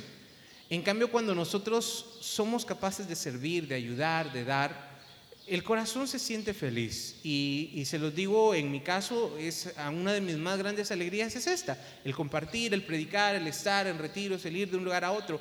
Para mí esa es mi realización porque es mi llamado. Entonces, esto al mismo tiempo que es un trabajo, para mí es una alegría, para mí es un gozo y es mi forma de servir. Y hay muchas formas de servir, en la casa, en la familia, en el lugar, no solo el que tiene un, eh, uniforme de servidor, sino que todos podemos servir. Una persona sana es una persona honesta. Pero con esto quiero aclarar, ¿verdad? A veces hay personas que dicen, yo digo las cosas porque soy honesta, ¿verdad? ¿Y qué? Y a veces lo que causamos es mucho daño en la otra persona. Ser honesto es decir la verdad, decir las cosas como son. Pero como ustedes mismos dijeron, algunos por ahí en, en la ayuda de idea decían prudencia, decían paciencia, decían, hay que saber cuándo y cómo y dónde, ¿verdad? Hay que tener una cierta medida. Entonces el decir que soy honesto o querer ser honesto es una cualidad excelente. Miren, personas aduladoras es muy fácil conocerlas. Y es muy fácil que se acerquen a uno, ay hermanito, que no sé qué. No, no estoy diciendo que ustedes sean así. Solo digo que esas personas son muy fáciles de ver. Pero una persona honesta, uno llega a apreciarla más que una persona aduladora. Porque una persona honesta es capaz de decirle a uno, mira, estás haciendo esto mal y no tienen miedo de que, ay, lo voy a hacer sentir mal o pobrecito el hermanito, ¿verdad? No. Es, muchas veces es mejor tener una persona que sea honesta y nos diga las cosas bien, o sea, sin, tampoco sin acusar o sin condenar o que te vas a ir al infierno, ¿verdad? Nada por el estilo, pero sí que nos diga, mira, estás haciendo esto mal, necesitas cambiar, necesitas mejorar en esto. Eso es algo bueno, eso es algo necesario. Y al final esa persona nos va a ayudar más que una persona que nos quiera llevar así muy bien, ¿verdad? Y, ay, no, pobrecito, el hermanito, y que no sé qué, y que no sé cuánto. Ahí nos hace mucho daño, nos, nos puede hacer mucho daño. Y sobre todo en cuestiones de autoestima, ¿verdad? A veces queremos la aprobación de las personas y que nos digan que lo hicimos bien y que nos alaben y que, y que nos, nos digan que todo estuvo muy bonito, pero eso no ayuda. En, al fondo, al final eso no ayuda, al contrario, nos puede hacer mucho daño y nos puede sembrar una semillita de orgullo en el corazón. Entonces, es mejor ser honestos y decir la verdad. Y la verdad es la verdad. Si estuvo bien, estuvo bien. Si estuvo mal, estuvo mal. O sea, no eh, cambiar nuestra opinión solo por querer eh, hacer sentir bien a alguien bien o mal, sino decir las cosas como son. Amén. No se hace la víctima. Una persona sana no se hace la víctima. Miren, con este a mí me gustaría hacer un tema y hacer un retiro solo de esto. Porque lastimosamente todos también caemos en esto. Cuando pasa algo malo, lo primero que pensamos es, ¿por qué a mí? ¿Por qué me pasó esto a mí? Si yo tan bueno que soy, ¿verdad? Si yo vengo a la iglesia, si yo oro. Cuando nos pasa una injusticia, cuando somos, eh, cuando alguien nos hace algo malo, cuando pasa algo que no esperábamos. O no sé si le ha tocado, yo conozco a varios, que solo ellos están bien y todos los demás están mal. ¿sí? Todos los demás están equivocados, todos los demás no saben nada, todos los demás son, son, solo esa persona tiene la verdad, tiene el mejor carácter, el mejor temperamento y todos los demás, es que todos los demás están equivocados, solo yo tengo la verdad. Cuidado. Y van a un grupo y problema. Van a otro grupo, problema en su casa, problema, pero no solo la persona está bien y todos los demás son malos, todos los demás no entienden. Cuidado, cuidado, ¿sí? Cuidado. Lo más seguro es que yo tengo mucho que ver en ese problema. Lo más seguro es que yo tengo mucha culpa de que las cosas no estén bien. Y no podemos decir, ah, no, los demás tienen la culpa, los demás son el problema, los demás. Cuidado. No hacernos las víctimas. Miren, todos tenemos la decisión si queremos ser víctimas o queremos ser héroes de nuestra propia historia. Si queremos que todos los más que me hicieron, es que me dijeron, es que me vio mal, es que me sacó la lengua, ¿verdad? Es que no sé, que mm. yo tengo, miren, yo no puedo cambiar lo que la persona haga, pero sí puedo decidir cómo yo voy a reaccionar. Yo no puedo cambiar las actitudes de las personas. Yo no puedo hacer que otra persona actúe diferente, pero yo puedo actuar diferente. Yo puedo reaccionar diferente. A veces hay personas que son así, ¿verdad? Que en lugar de saludarlo a uno lo miran y le hacen pobrecita debe haberle dado leer el cuello o algo, porque solo luego ¿Sabe qué yo hago con esas personas?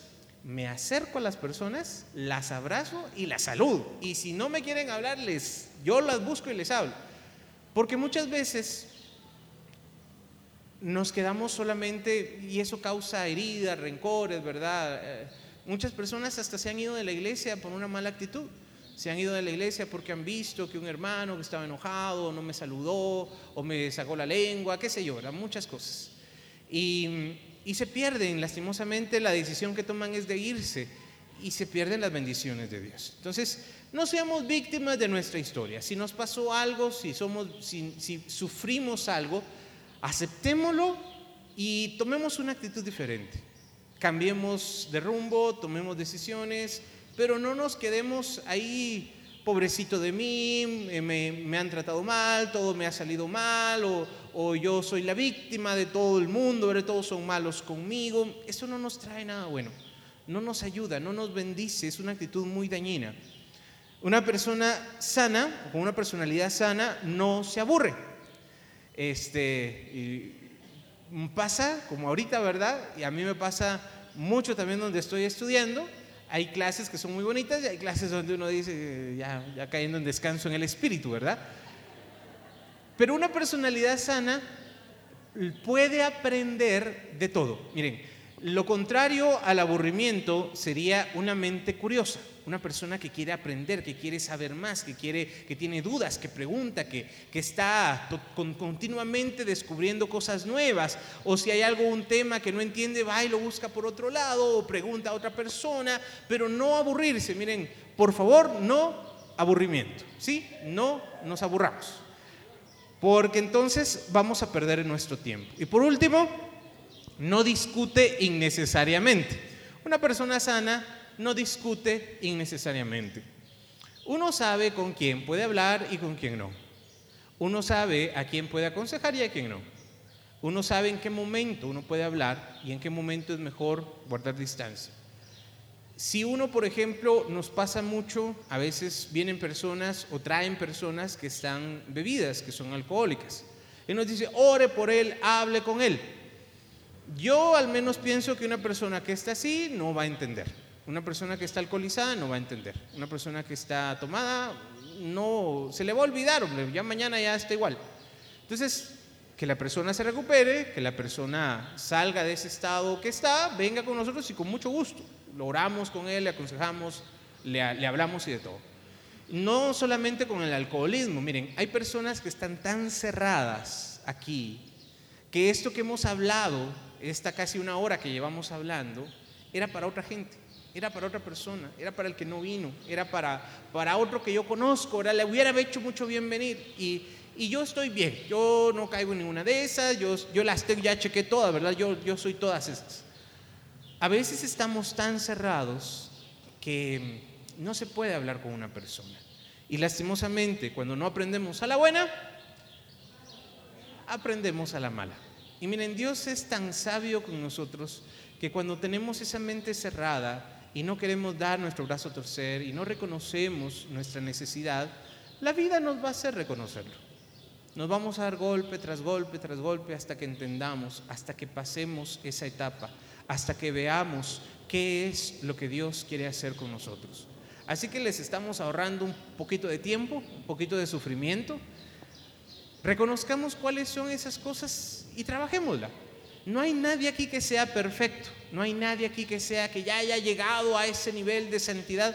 No, en realidad todos estamos en este proceso, así que no hay vergüenza, no hay culpa, necesitamos trabajarlo. Consejos para cambiar la personalidad. ¿Qué podemos hacer? Lo primero, lo que estamos haciendo ahora, tenemos que aprender a conocernos. Tenemos que aprender a ver cómo somos, de qué patita cojeamos, en qué áreas somos más débiles, de qué necesitamos trabajar. Necesitamos ser bien sinceros, bien honestos y reconocerlo. De nuevo, si una persona ya se cree perfecta, ya se cree que llegó a la, madurez, cuidado, necesita bajar, necesita empezar de nuevo, empezar de cero. Aún los servidores que estamos acá, todos necesitamos empezar de cero todos los días y reconocer que necesitamos del Señor. Segundo, exponer tus creencias. Teníamos planificado un taller con ustedes, pero ya se me fue mucho tiempo. Mm, y también por la cantidad de personas no lo íbamos a poder hacer como lo teníamos pensado. Entonces les dejo esto de tarea. Traten de hacer, este es un ejercicio que a mí en lo personal me ayudó mucho en una etapa de mi vida. Cuando lleguen a su casa, traten de hacer una carta dirigida a ustedes mismos. Como si ustedes fueran otra persona. Y le empiezan ustedes a decir, mira, te conozco, sé que eres así, así, así y así. Eh, yo sé que estás pasando esto, esto y esto, yo sé que tienes estos temores y te aconsejo que, y ahí ustedes se sueltan, ¿verdad? Uno es buenísimo para aconsejar a otra gente. Va, agarre esa cualidad y aplíquela a sí mismo. Haga una carta y escribes, escríbasela a usted mismo en el momento en lo que está pasando ahora. Y cuando usted la lea, se va a dar cuenta de varias cosas. Hay una frasecita que dicen mucho las hermanas. Dicen, todos los hombres son iguales, ¿verdad? Yo no sé de dónde sacaron eso. Yo les puedo asegurar que eso no es cierto. Habemos unos peores que otros. No todos somos iguales. ¿Por qué les digo esto? Este tipo de frases son las creencias que están en nuestro corazón. Cuando digo todo me sale mal, cuando digo soy víctima de otros, cuando digo que lo que yo hago eh, no salió como esperaba o, o Dios es injusto conmigo, cuando digo los hermanos no me ayudan, cuando digo todos están mal. Ese tipo de frases, cuando ustedes escríbanlo, hagan, hagan, el ejercicio bien, agarren una hoja y escriban todo lo que tengan que escribir y suéltense y desahóguense como si le estuvieran dirigiendo una carta a otra persona, a ustedes mismos. Y cuando la vuelvan a leer, van a descubrir estas frases que en realidad son cosas que están aquí, son muchas cosas que están aquí. Todos los hombres son iguales. Esa es una frase que muchas veces dicen las personas, las mujeres, que están heridas, que han sido lastimadas, que han sido engañadas. Entonces, lo, lo, lo que sale es, no, todos son iguales, no sirven para nada, ¿verdad? Y muchas otras cosas más. Algunos servimos para una cosa, otros servimos para otra, ¿verdad? Pero ese tipo de cosas, ese tipo de frases son las que surgen cuando nosotros nos damos cuenta de todo lo que hay en nuestro, en nuestro corazón. ¿Qué tenemos que hacer? Tenemos que hacer un plan de acción. Si ya reconocimos cuáles son esas áreas que están mal, necesitamos ver qué tengo que hacer para cambiarlas. Recomendación, no agarren todas a la vez, porque si queremos agarrar todas a la vez, dicen por ahí que el que mucho abarca, poco aprieta, ¿verdad? No, no podemos cambiar todo de golpe, pero sí podemos cambiar una cosa a la vez. Un santo, San Jerónimo Emiliani, decía que si nosotros trabajáramos cada debilidad una al año, lograríamos ser mejores en poco tiempo, en pocos años. Lograríamos trabajar, lograríamos cambiar ciertas cosas. Dediquémosle el tiempo necesario. Y esa sería la última ah, recomendación, dedicarle tiempo. No solamente del lado de la psicología, que es una herramienta que nos puede ayudar mucho. El mejor psicólogo muchas veces es la oración, el estar delante de Dios. el estar en esos momentos de silencio, el guardar silencio en la presencia de Dios. Ahí salen muchas cosas, surgen muchas cosas. Y ahí Dios va a ir transformando, cambiando, tratando con muchas de las ideas que tenemos en nuestro corazón. Quien lo hace conscientemente, quien honestamente se deja transformar por Dios, el Señor en poco tiempo va a ir dando cambios y resultados en el corazón. Pero dediquémosle tiempo. Esto no va a ser de hoy a mañana. Esto necesita un proceso, esto necesita esfuerzo. Si nosotros nos comprometemos en este esfuerzo, en este caminar, yo le aseguro que Dios va a hacer algo increíble, inimaginable en el corazón que de verdad se comprometa a hacerlo. La persona que de verdad reconozca que necesita de Dios y lo busque de todo corazón, Dios se va a dejar encontrar, se va a dejar tomar y Él va a venir a bendecirnos de una forma extraordinaria. Amén.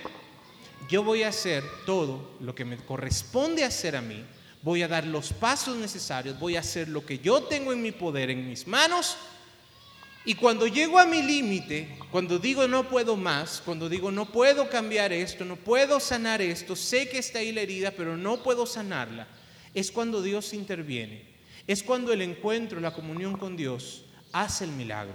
Así que lo que vamos a hacer hoy, este fue solamente el primer mensaje. Yo quisiera dejarles esto, resumiendo, para que no se nos diluya mucho porque dimos mucha información. Conózcase, aprenda a conocerse, cuál es su temperamento, cuál es su personalidad, si tiene una personalidad sana o tiene rasgos que todavía le hacen falta. Lo contrario a sano es enfermo, ¿verdad? Lo contrario a estas características sanas muchas veces son hasta patologías de, de, cosas que están mal en nosotros de eh, codependencia, de depresión, de baja autoestima, de culpabilidad, de vergüenza, de cosas que nos quitan, que nos roban las bendiciones de Dios. Entonces, para poder nosotros tener esa personalidad sana, que en el nombre del Señor queremos tener, vamos a empezar con ese proceso. Conózcase a usted mismo. Tómese su tiempo para hacerlo. Este es un proceso que va a llevar ciertos pasos. Es Dios tomándolo de la mano, sacándolo del pueblo y bendiciéndolo y poco a poco va a ir viendo la mejoría. Y le puedo asegurar algo, esto va a llevar mucho, mucho, mucho tiempo. No es para desanimarlo, es para que usted vaya viendo que Dios va a ir tratando en diferentes áreas. Hay quienes el Señor ya les ha sanado en, quizás en su personalidad eh, codependiente o en una personalidad que era muy depresiva o en una personalidad que era muy eh, agresiva, no sé, hay muchas cosas que el Señor ya va a ir trabajando. Y hay otras que el Señor va a ir moldeando, va a ir sacando. Incluso en la sanidad interior hay muchas cosas que no sabemos. Heridas que recibimos desde el vientre de nuestra madre, que humanamente no están en nuestra memoria, pero que cuando venimos a la presencia de Dios empiezan a surgir, empiezan a salir, y vemos que esas, esas cosas son la causa, son la razón de que nosotros a veces reaccionemos de esa manera de que nosotros tengamos un carácter de esa manera o que seamos o vivamos de cierta manera. Así que al momento de ir a la raíz y sanar esas heridas, vamos a poder sanar también nuestra personalidad. Amén. Y ya para terminar, porque también no quisiera perder este último punto, hay personas, yo les digo cazafantasmas, que andan viendo al diablo por todos lados, ¿verdad? Pasó tal cosa, el diablo, que, se cayó una olla, el diablo, que, se cayó, el diablo le metió la cola, ¿verdad? Miren, aquí hay dos extremos. Yo, no quiero que sean cazafantasmas de que anden viendo por todos lados al diablo, porque miren, le aseguro que muchas veces él ni siquiera mete la mano. Somos nosotros solitos los que caemos por nuestra propia inclinación a pecar, el mundo, la carne y el tercero es Satanás. O sea, a veces sí, pero no siempre y a veces se mete solo con las personas más santas. Entonces, a más santidad, más ataque del enemigo. Así que mídase usted su nivel y yo le aseguro que si no está muy alto el nivel de santidad, no se preocupe que el diablo no se va a meter mucho con usted, ¿verdad? Entonces, no se preocupe. Le digo esto porque muchas veces el enemigo sí actúa. ¿Sí? No le digo que, ande como cazafantasma siempre, pero sí a veces el enemigo utiliza nuestras heridas nuestros traumas, nuestros complejos, nuestra culpa, y la utiliza para hacer daño. Cuando usted ve a una persona enojada, colérica o mala, una persona que usted diga o la defina como mala o como malvada, Juan Pablo nos dice que nuestra lucha no es contra carne ni sangre, sino contra espíritus. Estos espíritus actúan de muchas maneras, la mayoría de veces de forma externa. No es que sea que la persona está enchamucada y hay que ir a liberarlo y hay que hacerle un exorcismo. A veces sí, pero no siempre, ¿verdad? En los mínimos casos. Pero sí el enemigo muchas veces utiliza eso. Tira dardos, tira lanza, flechas, donde sabe que nos hace mucho daño. Y ahí es donde nosotros vemos que nuestra lucha no es contra la persona. Cuando usted ve una persona enferma o que está herida o que está colérica o que es mala, no es la persona. Es que la persona está siendo manipulada. La persona está siendo utilizada por el enemigo. Y hay que decirlo, muchas veces nosotros también hemos sido utilizados por el enemigo. Muchas veces Él nos hace hablar, decir, reaccionar, eh, comportarnos. Y uno dirá, pero, pero ¿por qué lo hice? ¿Pero por qué lo dije? Pero si yo no soy así, pero, pero si yo no debía hacerlo. ¿Por qué en ese momento reaccioné? ¿Por qué en ese momento actué de esta manera? Puede ser que el enemigo nos esté utilizando para sembrar eh, para herir, para lastimar a otras personas. Entonces, de nuevo, venimos a la presencia de Dios y en su presencia le pedimos que Él venga, que nos ayude, que nos sane para poder seguir adelante. Amén. Le damos un aplauso al Señor.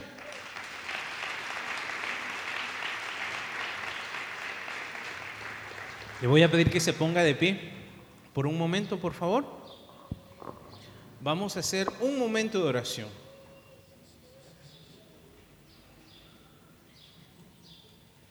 El Señor que nos ha llamado y nos ha permitido estar aquí, ahora en su infinito amor y misericordia le pedimos que venga nuevamente a tomarnos. Por el tiempo, me tardé demasiado, disculpen, no voy a poder hacer una oración muy larga, pero en los otros ejercicios sí vamos a poder hacer una oración un poquito más larga con las hermanas que, que van a venir también y van a compartir. Así que, aunque sea cortita, pero de todo corazón, vamos a ponernos en presencia del Señor, digamos, en el nombre del Padre, del Hijo y del Espíritu Santo. Amén. Invocamos la presencia del Señor, Padre, Hijo y Espíritu Santo. Ven, Señor, a nuestras vidas, ven a nuestros corazones y ayúdanos a orar con fe, con amor y para gloria tuya. Santísima Trinidad, un solo Dios, ven a su casa, tu hogar, dentro de mi corazón. Que así sea, así es. Amén. Esta mañana, Señor, que estamos aquí en tu presencia, hemos escuchado esta enseñanza, hemos escuchado muchas cosas, Señor, mucha información.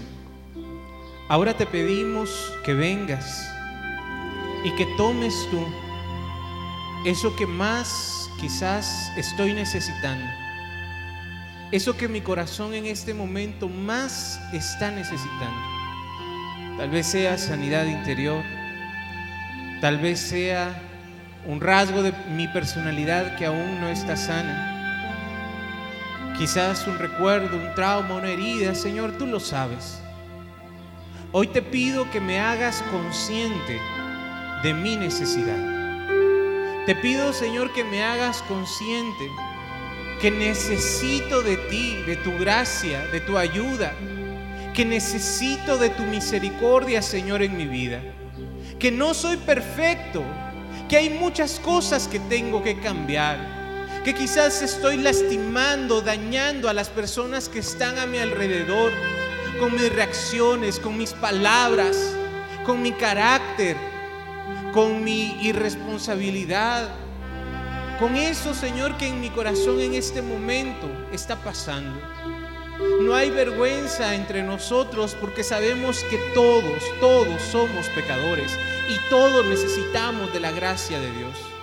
Señor, si todavía hay alguien que no ha abierto su corazón, si todavía hay alguien que piensa que no necesita si todavía hay alguien que dice que la culpa la tienen otros y que solo él o ella tiene la razón, hoy Señor humanamente no podemos hacer más.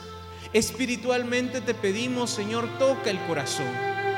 Toca el corazón que esté duro, cerrado. Toca el corazón que necesite de ti, Señor. Toca el corazón que piensa que no es con Él. Toca el corazón que piensa que es con otra persona, Señor. Conmigo, con cada uno de nosotros. Hoy te pido, Señor, que me tomes de la mano y que me lleves por ese proceso. Un proceso que no sé cuánto tiempo llevará, no sé de qué forma va a ser, pero que yo confío en ti, Señor, que me tomas de la mano y me llevas fuera del pueblo, me ayudas, me sanas, me transformas. Yo sé, Señor, que este es solo el inicio. Y pedimos, Señor, que desde ya empieces a trabajar, a obrar en cada corazón que tu misericordia se derrame, Señor. Que tu amor, que tu gracia se derrame en el corazón. Y que todos reconozcamos que necesito tomarme de tu mano y empezar a hacer esos cambios. Que necesito ayuda, que necesito guía. Y que en tus manos hoy puedo caminar. En tus manos hoy puedo, Señor, cambiar. No importa la edad que tenga, no importa los años que tenga de servicio, de estar en las cosas de Dios. Yo necesito de ti, Señor. Necesito de ti. Necesito de tu gracia. Necesito de tu ayuda. Hay cosas, Señor, que salen de mi control. Heridas, traumas, complejos que no sé cómo tratar. Enfermedades físicas que en mi cuerpo me quieren robar la paz. Hoy vengo, Señor, a clamar tu sanidad integral de cuerpo, pero también del interior, de las emociones, de los recuerdos, de los pensamientos. Hoy te pido, Señor, que trates con cada uno de tus hijos de forma integral. Y en el nombre de Jesús, quien esté dispuesto a buscar al Señor, a dejarse llenar, a dejarse encontrar, que el Señor mire la fe de cada corazón y nos dé esa gracia que estamos necesitando. Gracias, Señor por lo que estamos viviendo. Gracias Señor por este encuentro que tenemos contigo. Y ya sabemos que nos estás hablando y nos estás bendiciendo. Levantando nuestras manos, le entregamos la gloria a quien se merece la gloria, a nuestro Señor, a Él, a nadie más adoraremos, a nadie más alabaremos, solo a Él, diciendo, gloria al Padre, Gloria al Hijo, gloria al Espíritu Santo, como era en el principio, ahora y siempre, por los siglos de los siglos. Amén. María, Madre de Gracia, Madre de Misericordia, en la vida y en la muerte, ampáranos, gran Señor. En el nombre del Padre, del Hijo, del Espíritu Santo. Dios los bendice, hermanos. La paz del Señor.